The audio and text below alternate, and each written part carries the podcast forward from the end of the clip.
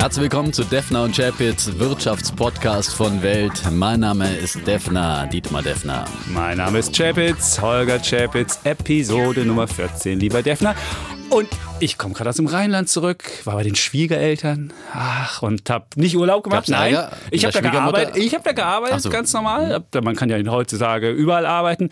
Aber ich wollte nicht erzählen, dass ich bei den Schwiegereltern war und die als Podcast-Abonnenten gewonnen habe. Das habe ich. Wow. Sondern ich wollte erzählen, man sieht im Rheinland, wie gut es Deutschland eigentlich geht. Und äh, da entstehen lauter Luxusrestaurants, Luxusvillen werden verkauft, die Porsche-Dichte ist wahnsinnig hoch. Wow.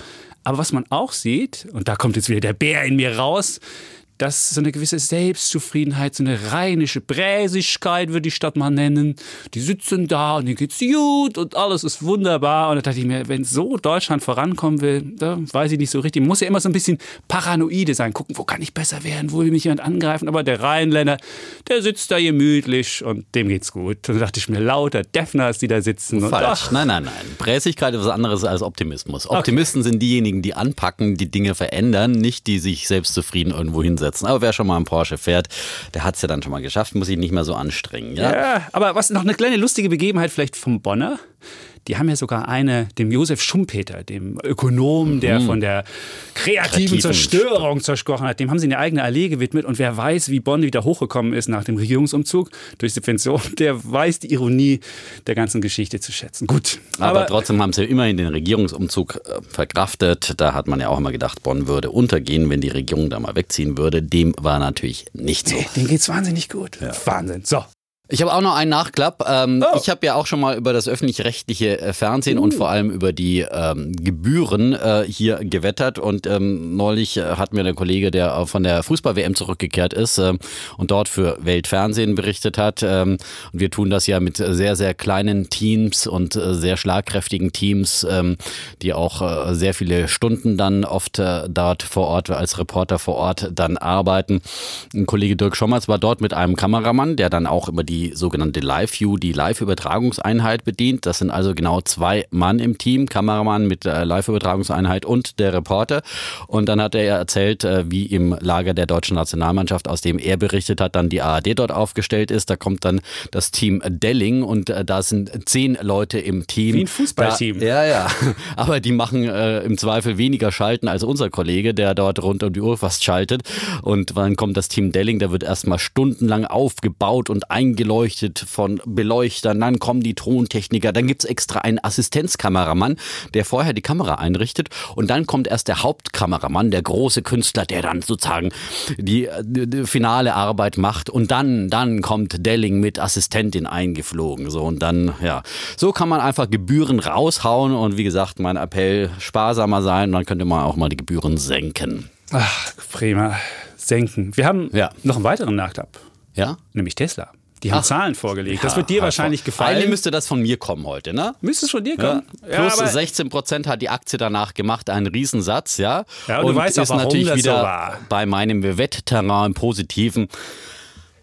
Du weißt auch, warum das so war, weil das ist ja eine der meist geschorteten Aktien. Shorten Genau. heißt ja, Leute spekulieren auf einen Absturz Die der Aktie. Pessimisten, die solche Pessimisten, wie du, solche wie ich, ja, genau. die sagen, Tesla wird es nie schaffen, So die. Massenproduktion aufzubauen und gewinnträchtig zu Aber werden, ja. Ich fand gar nicht so die Zahl äh, entscheidend, sondern Herr Musk hat ja wieder ein Twitter, auf Twitter ein Video gestellt, wo er dieses wunderbare, was heißt wunderbare, also eine Parodie auf diesen Hitler-Film Der Untergang. Ich weiß nicht, ob du den kennst.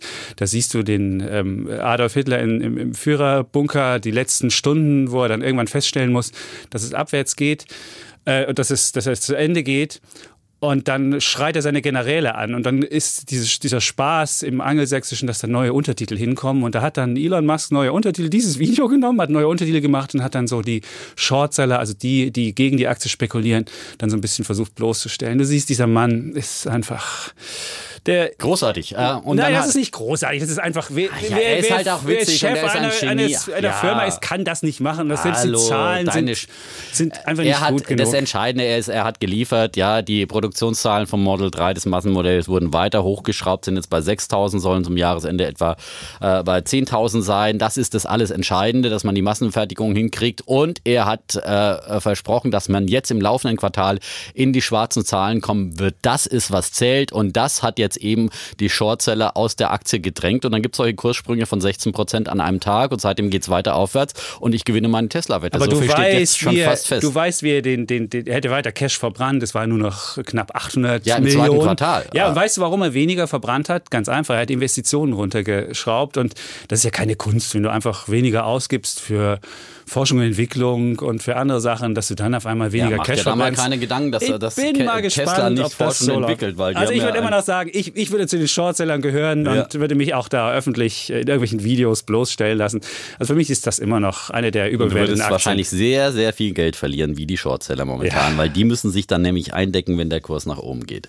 Und Tesla ist damit übrigens jetzt äh, höher bewertet als äh, Ford und GM, also der höchst Das zeigt ja schon, wie bewertete absurd amerikanische ist. Autobauer. Vielen Dank für diesen Beitrag. Ja. Äh, Absurdität. Nein, das ist die Zukunft. An der Börse wird die Zukunft gehandelt, nicht die Vergangenheit. Weil sonst könntest du jetzt auch noch Postkutschenaktien besitzen ja, und, äh, und es absurd finden, dass man mit äh, motorgetriebenen Postkutschen durch die Gegend fährt.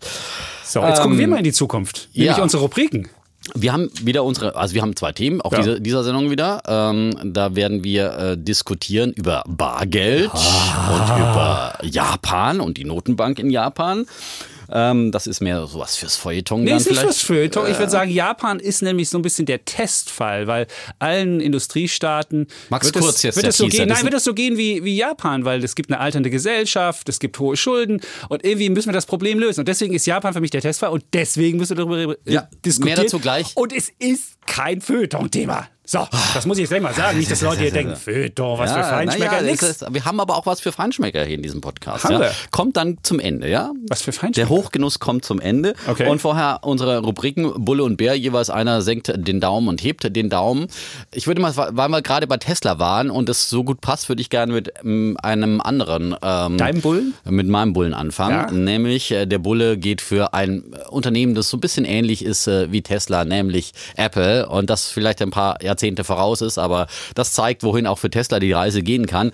Apple hat es nämlich geschafft, äh, jetzt als erstes US-Unternehmen die Marke von einer Billion Dollar an Börsenkapitalisierung, also an Marktwert, äh, zu überspringen. Das äh, ging am letzten Donnerstag. Da hat man nämlich dann den Kurswert von 207 äh, Dollar und 4 Cent erreicht und das dann entsprach dann eben der Marktkapitalisierung von 1000 Milliarden Dollar oder eben einer Billion. Ähm, und das war nicht immer so klar, dass äh, Apple das mal schaffen würde. 1976 einer Garage von Steve Jobs äh, gegründet.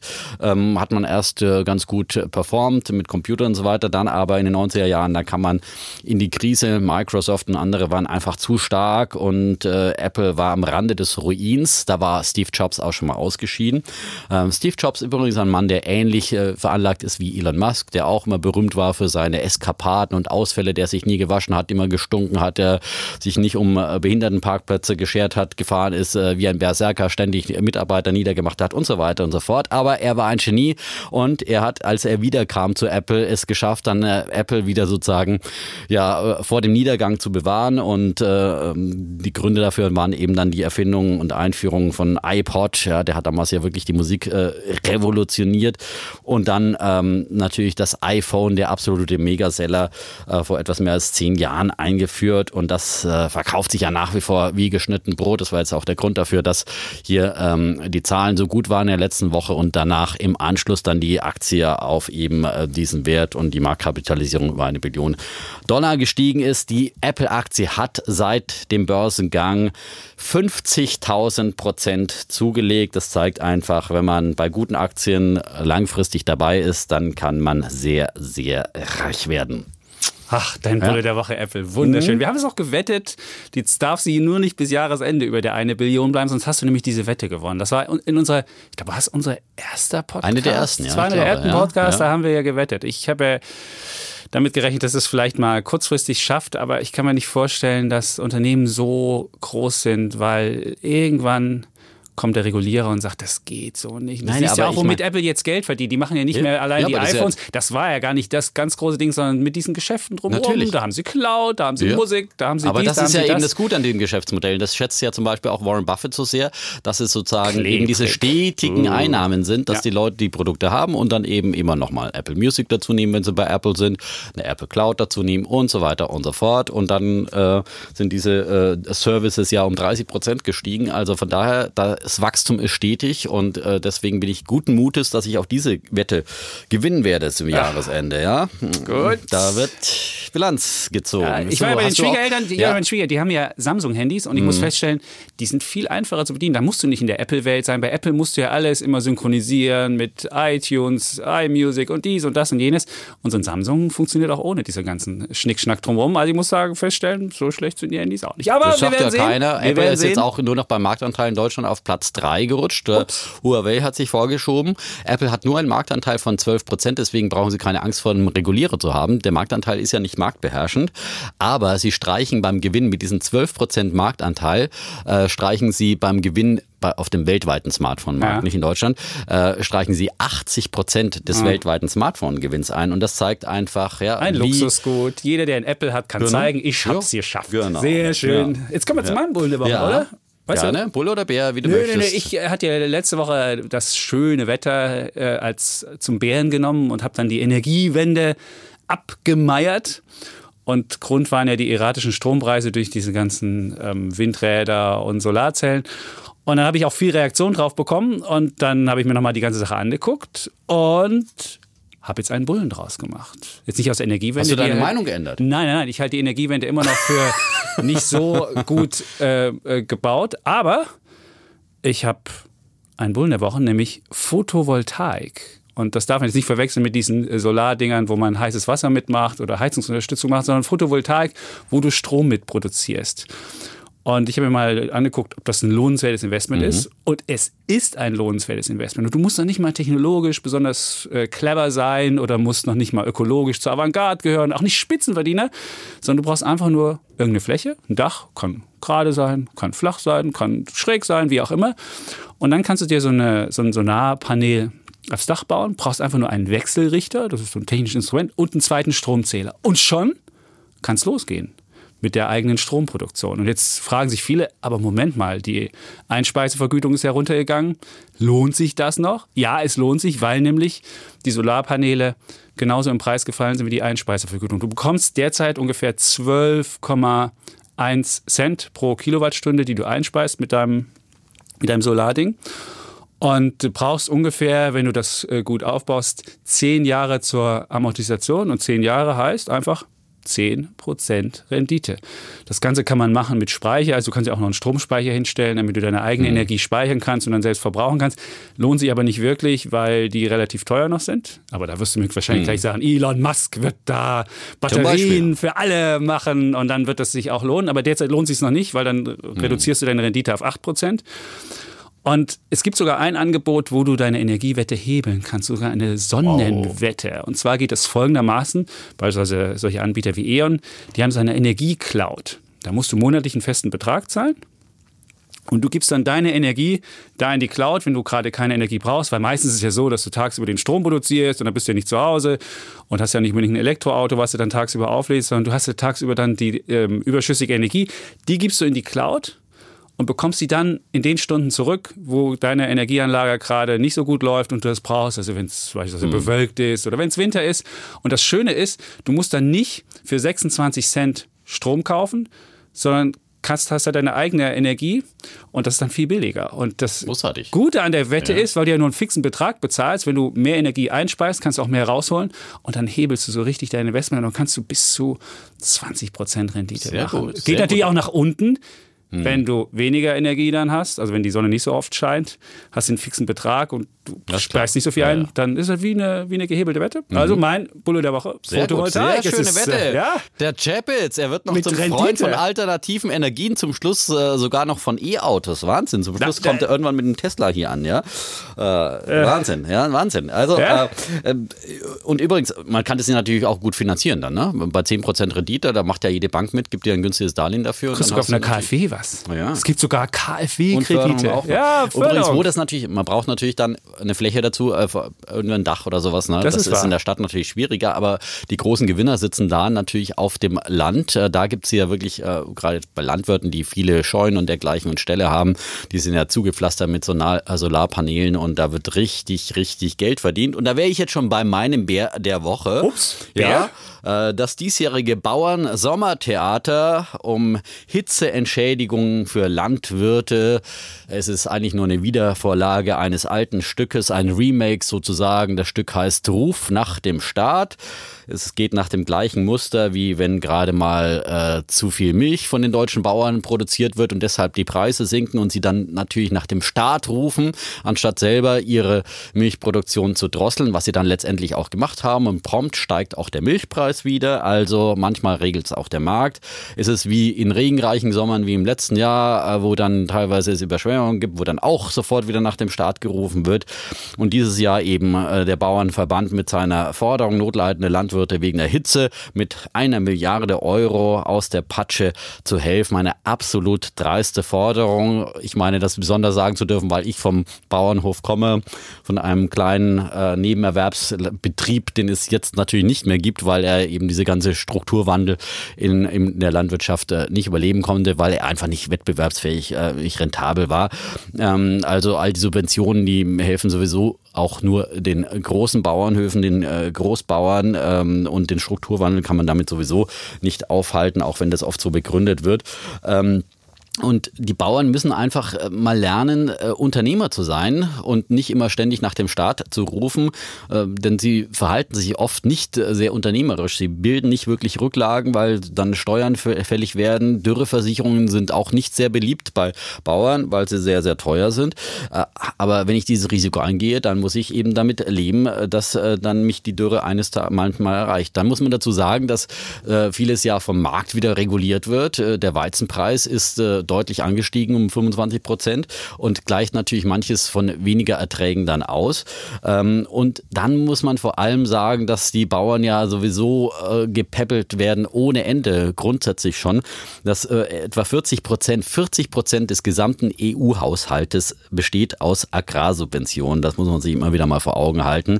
Und allein äh, an die deutschen Bauern, 268.000 an der Zahl, fließt aus diesem EU-Säckel 6,5 Milliarden Euro an Förderung und dazu kommen noch 4 Milliarden etwa aus dem Bundeshaushalt. Es gibt einfach unzählige Hilfen, Subventionen, Steuererleichterungen für Landwirte von günstiger Krankenversicherung, günstiger Rennversicherung, äh, Diesel äh, wird quasi überhaupt nicht besteuert und so weiter und so fort. Ähm, und dadurch äh, schafft man einfach auch sehr, sehr viele Fehlanreize für die Bauern. Es werden natürlich dann die gewinnträchtigen Dinge angebaut. Da geht man voll ins Risiko. Wenn es dann nicht klappt, ruft man eben nach dem Staat. So entstehen Monokulturen, äh, wenig Diversifikation im Anbau. Es ist oft nicht ökologisch. Es fördert eher den Strukturwandel. Großbetriebe profitieren viel deutlicher als eben kleine Höfe. Und somit verursachen die Bauern ja teilweise den, den Klimawandel auch selbst, äh, unter dem sie jetzt leiden. Und, ähm, und das sorgt natürlich dann auch weltweit äh, für Ungleichgewichte, wenn die EU so stark die Bauern fördert darunter leiden dann natürlich die USA, die halten dagegen im Handelskrieg äh, und wollen ihre eigenen Bauern fördern. Aber diejenigen, die sich nicht wehren können, sind die Kleinbauern in Entwicklungsländern, vor allem in Afrika. Die leiden da besonders. Äh, man kennt ja immer die Geschichten, dass äh, sozusagen die Geflügelabfälle äh, aus Deutschland äh, sozusagen, die hochsubventioniert hergestellt wurden, dann in Afrika auf den Märkten als Gefriergut leiden und damit die Kleinbauern in Afrika äh, sozusagen ja, ähm, kaputt machen, weil es sich für die nicht mehr lohnt, Hühner Hühner zu züchten, weil man eher nach den billigen Chicken Wings hier, hier greift. Und All das äh, ist einfach ein Grund dafür, dass mein Bär der Woche an die Agrarsubvention und an den Hilferuf der Bauern geht, äh, jetzt hier zusätzliche Hitzehilfen äh, zu bekommen. Das ist nicht nötig. Äh, die Bauern müssen endlich mal lernen, sozusagen für ihre eigenen Risiken gerade zu stehen. Es ist ja teilweise schlimmer als bei den Banken. Sozusagen die Gewinne, die werden eingesteckt, die Verluste werden sozialisiert. Die Landwirtschaft hat meiner Meinung nach momentan wirklich äh, nichts mit Marktwirtschaft zu tun, äh, eher mit Landsozialismus oder Landstaatswirtschaft Landwirtschaft, so sollte man sie nennen. Und hier ist ein Umdenken dringend nötig. Weniger Subventionen für die Landwirtschaft. Oh, das ist, das ist ein Plädoyer. Oh, das ist, hat er es gehalten. Dann hörte man die eigene Betroffenheit raus. Also ihr liebe Bauern, wenn ihr es nicht hinbekommt, macht's dem Dietmar nach und werdet hier Bulle. Da habt ihr die Zukunft als Bullen. Zumindest ja, er ist mit seinen Wetten vorn. Ich hatte ja auch schon mal erwähnt, Wetten vorn ich hatte ja auch schon mal erwähnt, dass ich eigentlich der außerkorne Bauernhoferbe sein sollte. Ja. Aber im Alter von sechs Jahren habe ich schon erkannt, dass es, ich meine, also nichts gegen die Bauern. Ja. Die arbeiten wirklich hart im Schweiß ihres Angesichts und das ist wirklich ein Mörderjob. Du arbeitest oft an Erntetagen 20 Stunden am Tag, ja. Ähm, aber es hilft halt nichts. Äh, man muss bei all dem trotzdem unternehmerisch richtig wirtschaften und viele Bauern tun das ja und machen eben so, stellen sich, diversifizieren sich eben als Energiewirte, haben Windenergie oder Solarpaneele dann, die sie anbieten, äh, haben Biogasanlagen, haben Tourismus, äh, Bauernhof, äh, Urlaub auf dem Bauernhof etc. pp. Ähm, das ist möglich und dann kann man eben auch dann Schwächen in anderen äh, Bereichen dann mal ausgleichen, wenn da mal ein schwaches Erntejahr da ist. Eine Goldgrube, diese Energiesachen. Mhm. Also am Anfang hast du nämlich als Energieeinspeisung äh, mehr als 50 Cent bekommen pro, ja, ja. pro Kilowattstunde. Ja. Aber ich muss sagen, in solchen Bereichen ist der Subvention durchaus äh, gut. Man muss sie aber halt einfach zeitlich befristen. Ja? Man hat äh, die Solarenergie angeschoben mit hohen Subventionen und dann muss man aber klar machen, das ist nur für den Anschub und dann fährt man sie langsam runter. So sollte man es bei E-Autos machen, erst kräftig fördern wie in Norwegen und dann, wenn die Infrastruktur mal steht, wenn die Preise fallen, dann kann man runterfahren. Und bei der Agrarsubvention, die sind sozusagen sozusagen seit nach dem Krieg so hoch in der EU und man hat nie den Willen gehabt, den politischen die runterzufahren. Und äh, das sollte man einfach das mal angehen. War jetzt ja? fast schon so ein, so ein, ganzes, so ein kleines Thema. So ein ganzes ja. Thema, was ja. wir hatten, wobei ich jetzt. Du wolltest ja nicht dagegen ich kann, diskutieren. Ich kann auch nicht widersprechen, muss ich gestehen. Ich bin ja ein großer Anhänger der Marktwirtschaft, insofern. Ähm, Deswegen haben wir es ja nicht als Thema gemacht, weil wir nehmen ja nur Themen, die wir dann auch wirklich kontrovers diskutieren können. Ich habe noch einen Bär. Ja. Ich habe noch einen Bär. Mein Bär der Woche ist die moralische Justiz auf Twitter. Oh. oh. Ja, jeder, der hier zuhört, weiß ja, Wir dass wissen ich ja, ich darf es noch Twitter liebe. Ja, ja, du bist ja der, er ist Twitter. der Europas uh, most important influencer danke, unter danke, den Wirtschaftsjournalisten. Er schreibt auf Englisch, aber ein leichtes Englisch, das jeder verstehen ja. kann. Also folgen Sie ihm, dem Schuldensühner auf Twitter. Holger ja. Chapitz, sein Name, ja? Vielen Dank. Eine kleine Dank. Werbung am Rande, Eigenwerbung, bling. Bling, sehr gut. Genau, 60.000 habe ich jetzt geschafft Wahnsinn. diese Woche. Ja, 60.000, aber äh, in der Regel, was ich, was ich liebe an Twitter ist, da trifft man smarte Menschen, die äh, müssen ihre Ideen kurz und knackig präsentieren und man hat einen Ideenaustausch und äh, so bin ich auch zum Beispiel auf die Idee gekommen mit dass die Energiewende nicht nur Negatives hat, sondern mhm. auch Positives. Also ja, man kann gut. natürlich auch seine Meinung auch ändern. Aber was ich in letzter Zeit, was mich total nervt, ist, sind so dogmatische Zeitgenossen, die an ihrer Meinung nicht nur festhalten, mhm. das kann ich auch noch verstehen, sondern zur Jagd auf jene aufrufen, die eine andere Meinung haben. Und äh, da wird man nicht nur attackiert als Idiot, der einfach keine Ahnung hat, wie Wirtschaft funktioniert, der irgendwie aus einer Wald- und Wiesenschule kommt,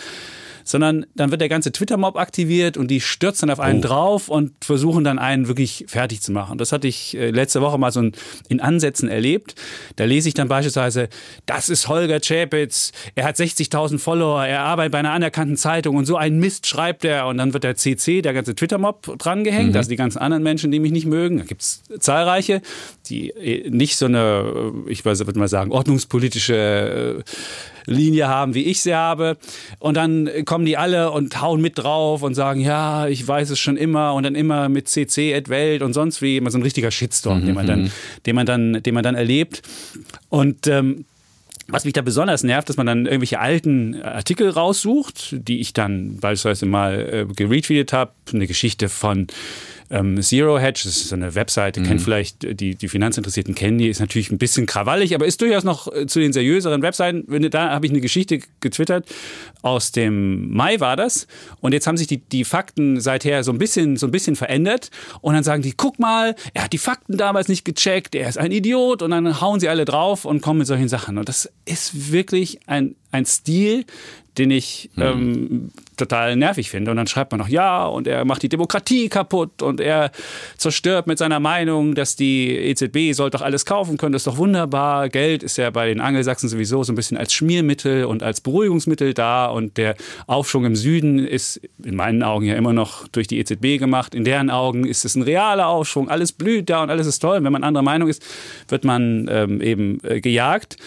Und äh, ich möchte meinen Twitter wieder so haben, dass man Argumente hat und dann sagt man, nee, finde ich nicht so, so finde ich's. Und dann tauscht man die aus, hat ein gesittetes Gespräch, so wie wir das hier machen. Äh, wir sind ja auch nicht einer Meinung. Ja, und wir, das- aber das ist halt das gesittete Gespräch und deswegen will ich meinen Twitter wieder haben als ähm, zivilisierte Debatte. ist so wie hier. Und deswegen mein Bär der Woche, so hier moralischen äh, Justizmenschen auf Twitter, die so den, den Mob kommen lassen. Und das Für mehr Gesprächskultur. ich habe sogar einen letztens angerufen, Mhm. habe mal gefragt, warum ist das so? Warum machst du das? Und der war dann auch, das war einer wirklich, das, das sind nicht irgendwelche Dofis, das sind Ja. wirklich Chefvolkswirte von Banken, das sind aus Forschungsinstituten Menschen. Also es sind nicht wirklich Leute, wo man denken würde, die können nicht zivilisiert diskutieren. Mhm. Und dann frage ich ihn so, ja, du hast doch eine Verantwortung, du darfst doch nicht die EZB-Bilanzsumme jede Woche zeigen. Ich so, hä, warum darf ich nicht die EZB-Bilanzsumme zeigen? Ja, das gibt den Argu Leuten Argumente, die die EZB nicht mögen. Ich sage so, ja, das ist aber ein Faktum, die EZB-Bilanzsumme, die jede Woche steigt.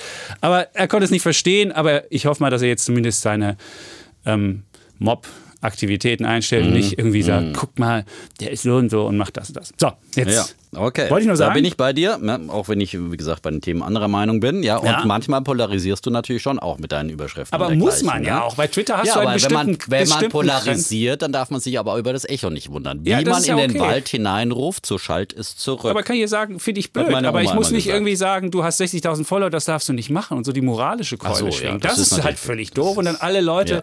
ins CC setzen, die auf einen mit draufhauen so entsteht ja keine Debatte. Nein, So wir brauchen eine Debatte. Ganz genau. Ne? Und die sollte gesittet sein. So, Ja, dann so. Sind, wären wir bei unserer Debatte angekommen. Wir, Themen? wir hatten heute ein bisschen viel Vorlauf. Ja, Haben wir? also, ähm, oh, ja. aber, Gut, dann müssen wir ähm, unsere Debatte kürzer unsere halten. Debatte. Aber das sind eigentlich Themen, die durchaus für Länge äh, ja, sorgen könnten. Ja, Zumindest dein äh, Thema. Ja, deins aber auch. Da sind auch schon ganze Bücher darüber geschrieben worden, dass äh, die feuilletonistische Feinkost, wie gesagt. Nein, das ist, das ist, Und das ist die äh, aber Zukunft. Doch das ist die Zukunft der Industriestaaten. Ja, äh, wer sich dann ausschalten Egal. möchte aus dem Podcast, kann das tun. Bitte meinen noch mit anhören. Also äh, mein Thema wäre heute und ich möchte mal, also es steht auch schon lang auf unserer Themenagenda. Wir haben jetzt schon über Bitcoin gesprochen, wir haben über Gold gesprochen, über all möglichen Krypto- und äh, Ersatz- und Krisenwährungen und so weiter. Und heute kommt mal das Bargeld dran. Äh, ich bin auch bekennender Gegner des Bargelds. Es gab in dieser Woche jetzt äh, neue Zahlen über ja, den Bargeldwahnsinn der Deutschen. Da gab es dann sogar einen Artikel von ähm, Holger Schäpitz dazu, die manische Liebe der Deutschen zum Bargeld, wo diese Fakten auch nochmal einfach erstmal aufgezeigt werden. Ja, das Ich bin ist ja kein auch Dogmatiker, der nur Nein, immer bist in du eine nicht. Richtung Nein, schreibt. Du wirst von mir Gute, auch ja, optimistische ja. Geschichten lesen Genau. über Amerika Ja, heute, über wunderbar, alles. Also, wunderbar, ja, ja, ich sag nur, ich sag nur. Du Also, tust das ja immer hier so, als ob ich nur Weltuntergangsgeschichten Nein, mache, aber das, das tue ich nicht. nein. Ich, ich stelle So, die Fakten dar genau. und äh, ja. Also da gibt es nochmal die Fakten zum Nachlesen. Ähm, mein Schluss daraus, äh, der ist dann in diesem Artikel dann nicht, nicht drin. Also da gibt es zum einen den Fakt, dass die ING DIBA eine Umfrage gemacht hat äh, zum Thema Zahlung mit Bargeld in 13 europäischen Ländern und Australien und den USA. Und äh, da sind die Deutschen bei der Barzahlungsquote ganz vorne mit 48 Prozent. Äh, der europäische Durchschnitt liegt nur bei 32 Prozent. Und was für mich wirklich erschreckend ist, dass auch in der jüngsten äh, Altersgruppe, im Alter zwischen 18 und 24 Jahren, immer noch 49 Prozent Bargeld zum Bezahlen nutzen. Ich hoffe mal, dass sich da jetzt vielleicht dann wirklich äh, durch die Einführung von ähm, Handy-Bezahlsystemen, die kommen ja jetzt im großen Stil. Google Pay kam als erstes auf den deutschen Markt. Die Sparkassen haben sogar eine äh, Bezahl-App angeboten, muss man sich mal vorstellen, auf Android-Basis. Und zum Jahresende soll dann auch Apple Pay in Deutschland kommen. Und, Und hoffe, Facebook hat jetzt auch mit Ja. Bankenkooperationen also angekündigt.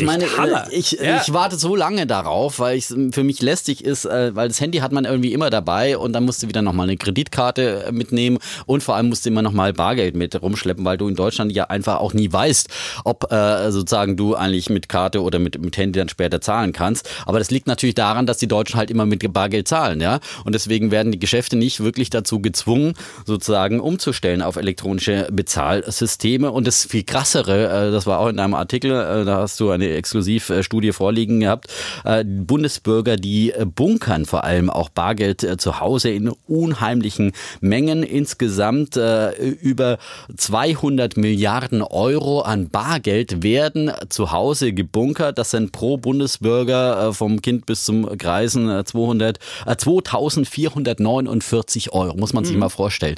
Und das wird dann oft zu Hause aufgehoben, irgendwo an der Matratze und so weiter. Das ist natürlich ein, ein gefundenes, ein Eldorado für Einbrecher. Also ich meine, rein statistisch musst du nur ein paar Wohnungen durchsuchen und dann hast du irgendwie, kommst du auf diesen Wert von 2500 ja. Euro, so nach dem Motto als Einbrecher.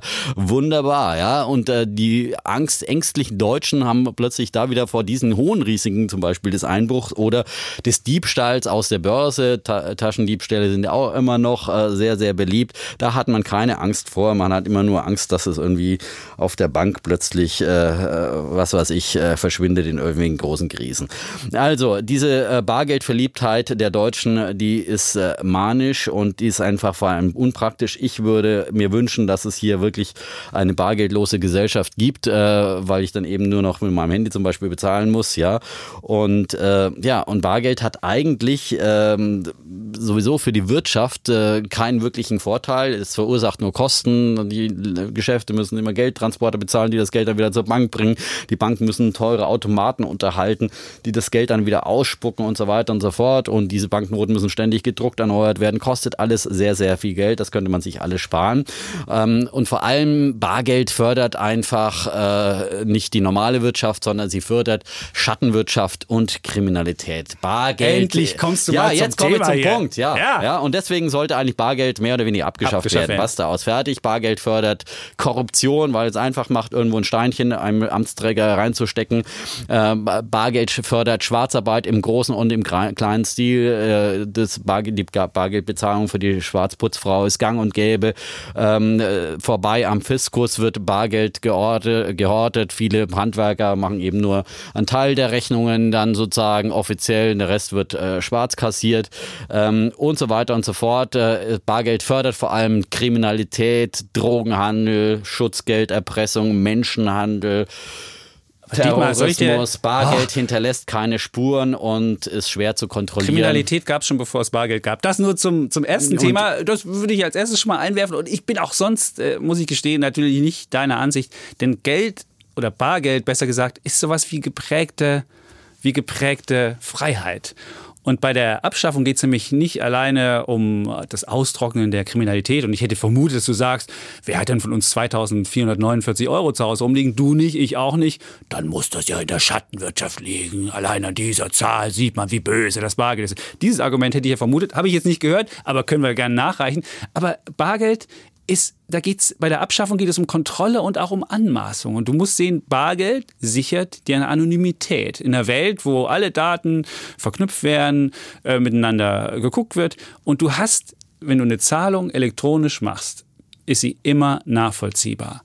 Und ein Bürger hat das Recht, auch anonym was auszugeben. Und du musst ja nur mal das Gedankenexperiment dir weiter überlegen. Wenn der Staat dann weiß, was du kaufst, wird er vielleicht irgendwann sagen, oh, Alkoholismus, das schadet dir.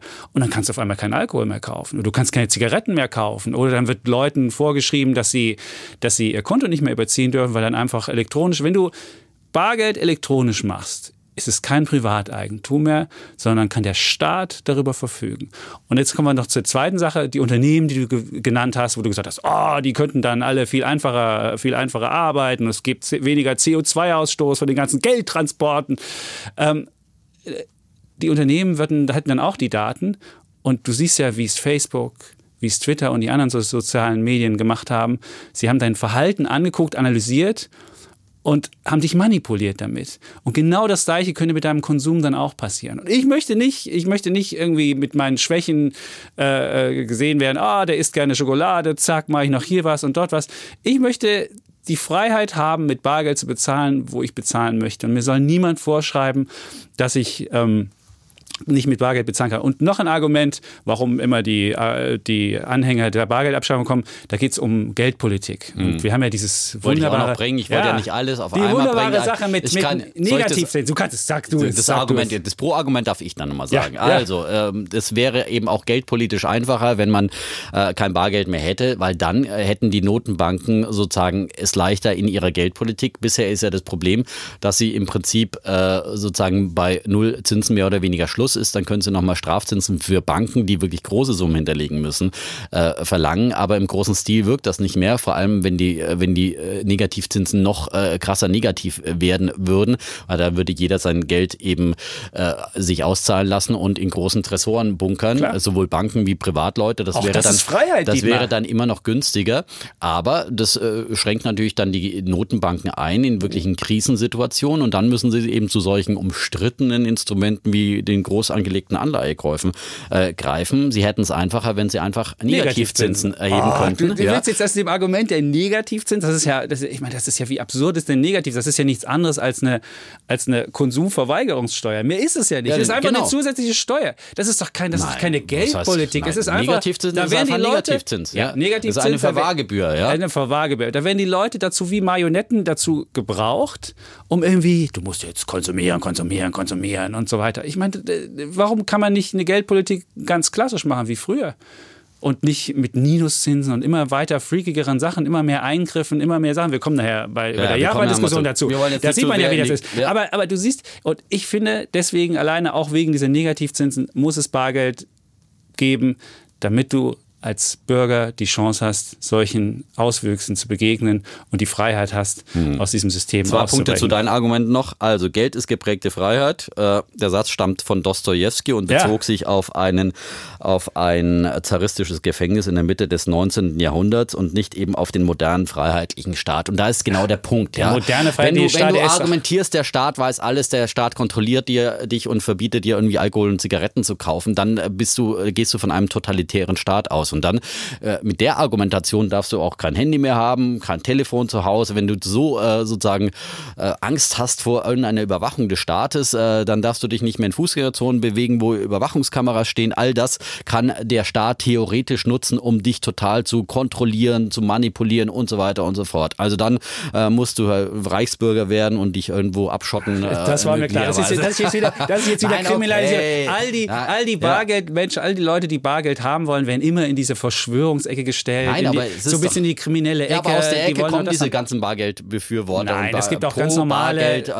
ja, natürlich gibt es solche Leute, ja, aber es gibt, also, es gibt auch äh, ganz normale liberale Menschen, die sagen, es muss die Freiheit der Bürger, hat die Freiheit zu entscheiden, womit er bezahlen will und ob er seinen ganzen Konsum ähm, äh, überwacht haben aber möchte. Aber die Freiheit des Einzelnen endet da immer, wo die Freiheit der Gesamtheit sozusagen äh, begrenzt ist oder die Freiheit des anderen. In dem Fall hat einfach Bargeld so viele Nachteile für den Gesamtstaat und ich meine ja auch nicht vielleicht, dass man es gleich äh, komplett abschafft. Ich würde da äh, die Kenneth großen Rogoff, Scheine. Kenneth Rogoff, ein sehr bekannter Ökonom, einst IWF-Chefökonom, äh, bekannt durch auch äh, Krisenvorhersagen. Der hat auch ein leidenschaftliches Buch gegen Bargeld geschrieben und plädiert, plädiert zumindest dafür, dass man sagt, die großen Scheine abzuschaffen, weil damit äh, natürlich am meisten Unfug getrieben wird, weil man eben große Scheine sehr leicht dann äh, transportieren kann äh, und sehr leicht irgendwo lagern kann und sehr leicht größere Summen dann äh, damit abwickeln kann, äh, dass er sagt, 10-Dollar-Scheine, äh, die sollte es weitergeben und darunter aber eben keine 100-Dollar-Scheine mehr. Oder die EZB hat ja schon reagiert und schafft den 500-Euro-Schein ab. Das ist ja schon mal ein Schritt in die richtige Richtung. Ja, Wir hatten ja neulich das Beispiel eines hochgegangenen Clans in Berlin. 77 Immobilien wurden sozusagen eingesackt vom Staat. Ja, also da sieht man.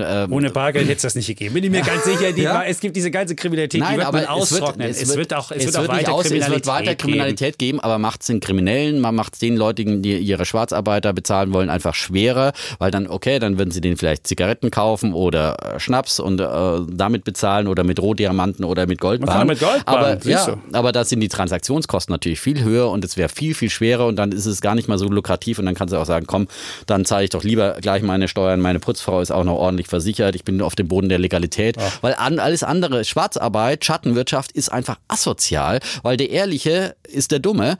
Der wird bestraft, der ordentlich seine Putzfrau versteuert und anmeldet und der andere. Muss ich mit einem äh, linken Argument hier noch zum Schluss kommen und zwar die großen Konzerne die versuchen, ihre Steuern zu optimieren über irgendwelche Konstruktionen, wild, wie sie auch immer sind, die brauchen dazu kein Bargeld.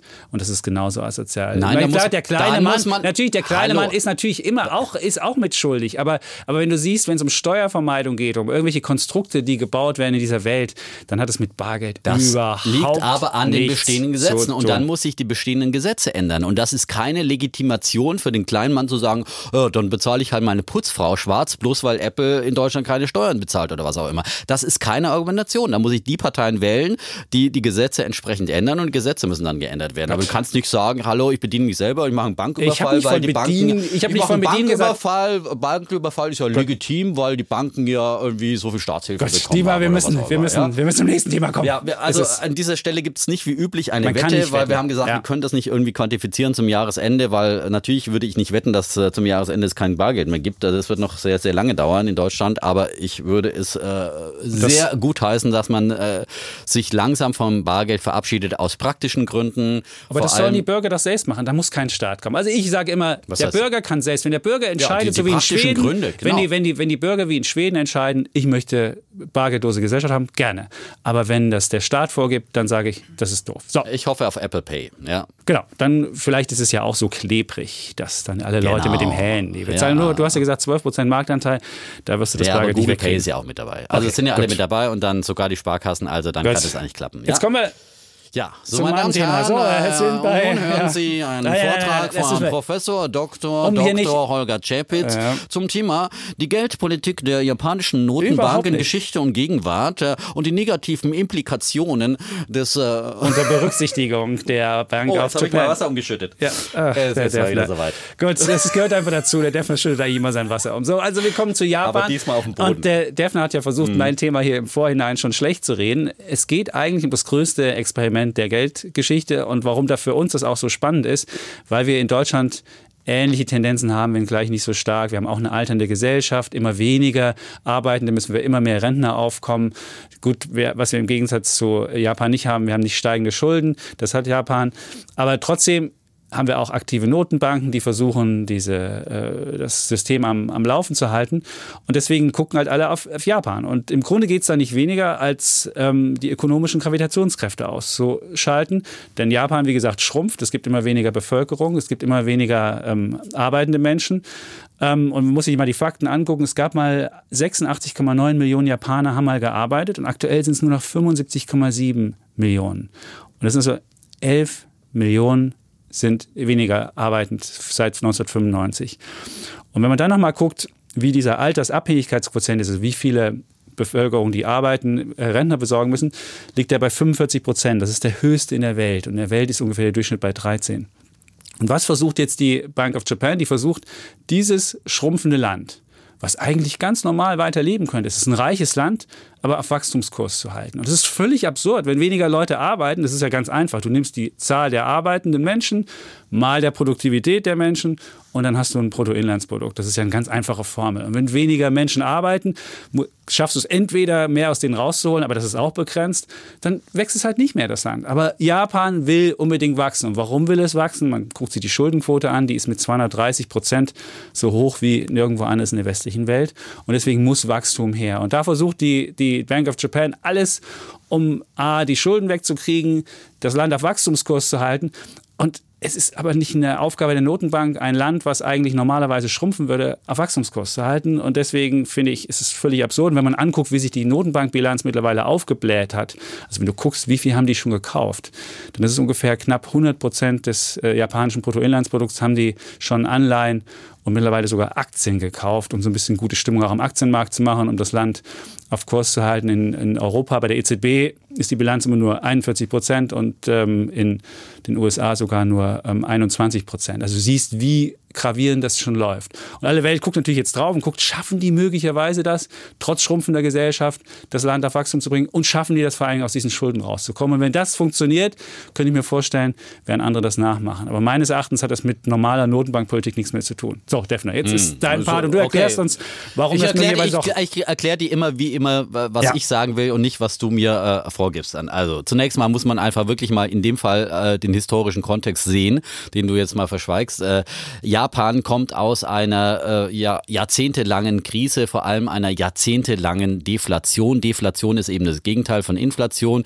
Das ist eine äh, Spirale sozusagen von fallenden Preisen und das ist äh, eben ein Teufelskreislauf, weil er immer dafür sorgt, dass wenn die Preise weiterfallen, immer weniger Leute dann konsumieren, weil sie sagen, morgen wird ja alles billiger. Durch den nachlassenden Konsum der Gesellschaft wird weniger hergestellt, entstehen weniger Arbeitsplätze und so weiter fort. Und die Arbeitslosen, die die konsumieren noch weniger und diese tödliche Deflationsspirale dreht sich weiter und dreht sich weiter. Und das war fast ein ganzes Jahrzehnt an Deflation, ein verlorenes Jahrzehnt äh, in den 90er Jahren, das Japan zu verschmerzen hatte, nachdem die große Japan-Blase Ende der 80er geplatzt war. Vielleicht ganz kurzer Rückblick darauf, da war wirklich ein absoluter Boom am, am, am Aktienmarkt. Alle Welt hat gesagt, Japan ist überhaupt das kommende Weltreich und alle, wir müssen es alle so machen wie die Japaner und alle Manager haben in, in Europa haben ihre Leute nach Japan geschickt und die japanische Art der Fertigung und so weiter und so fort. Also es war ein enormer Japan-Hype da, sowohl am Aktienmarkt, der Nikkei war über 40.000 Punkten, heute so bei äh, knapp über 20.000,